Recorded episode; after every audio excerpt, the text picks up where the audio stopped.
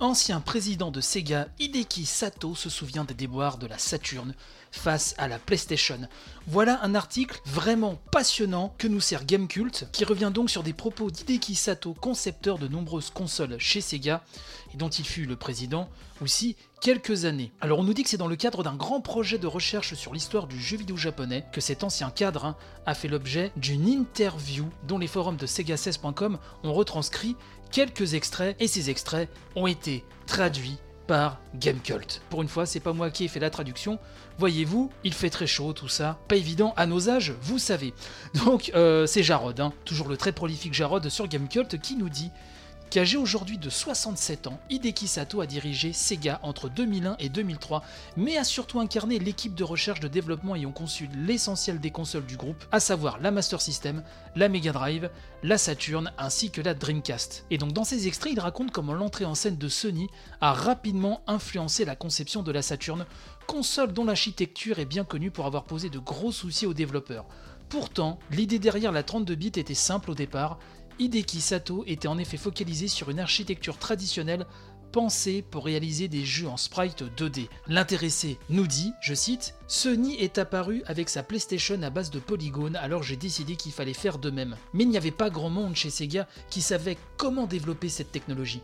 Bien sûr, il y avait Yu Suzuki qui développait des titres comme Virtua Fighter et Virtua Racing dans le département arcade, mais je ne pouvais pas simplement le traîner dans le département console. Alors, ironie du sort, nous dit Jarod, un précieux témoignage de Ryoji Akagawa, ancien producteur de chez Sony Computer, nous apprenait en quoi le succès de Virtua Fighter avait convaincu les pontes de Sony de se lancer dans la fabrication d'une console capable de réaliser des jeux en 3D. Chose que seul Ken Kutaragi, hein, le papa de la PlayStation, croyait judicieux à l'époque au lieu de miser sur la continuité. Monsieur Akagawa révélait Et si la PlayStation utilisait du matériel 2D Cette idée a été sérieusement considérée. C'est seulement lorsque Virtua Fighter est arrivé que la direction à prendre pour la PlayStation est devenue claire. Ce qui est hallucinant, c'est que le visionnaire Yu Suzuki a eu une influence plus qu'énorme sur Sony et sur la conception de la PlayStation. C'est assez incroyable. Donc Gamecult nous dit que c'est en constatant le retard de sa machine sur les capacités annoncées de la PlayStation qu'Hideki Sato continue de transformer l'architecture de la Saturn au point de lui greffer un second processeur Hitachi SH2 procédé alors complètement hors du commun à l'époque. Ces modifications forcées ne seront pas étrangères aux difficultés de développement dont la Sega Saturn a été infligée. Hideki Sato ne mâche pas ses mots sur la façon dont Sega a manqué le coche envers les développeurs pendant cette époque cruciale. Il nous dit, je cite, Nous avons demandé aux studios tiers de faire des jeux sans leur donner de librairie de développement. Ils mettaient une semaine juste pour comprendre comment afficher quelque chose à l'écran. Notre soutien envers les studios externes était affreux et le matériel terriblement difficile à utiliser, concède-t-il. Je fais une parenthèse, euh, mais vous savez que les guerres de clochers m'ont toujours énervé. Euh, à l'époque, euh, je sais que ceux qui étaient fans de la Saturn vraiment regardaient les possesseurs de Sony PlayStation d'un air vraiment dédaigneux.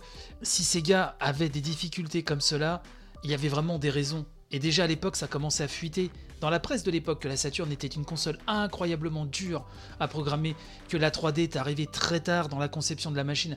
Donc finalement, il n'y avait pas de secret non plus, donc on ne peut pas dire non plus que les gens avaient mauvais goût, et c'est vrai, ou que tout le monde avait trahi Sega pour Sony. Il y avait quand même des raisons à cela. Dernier extrait euh, que j'aimerais vous, rapporter. Euh, donc c'est Monsieur Sato qui nous dit Sony a concentré ses efforts sur le soutien des studios externes. Le PDG Norio Oga en personne allait leur parler.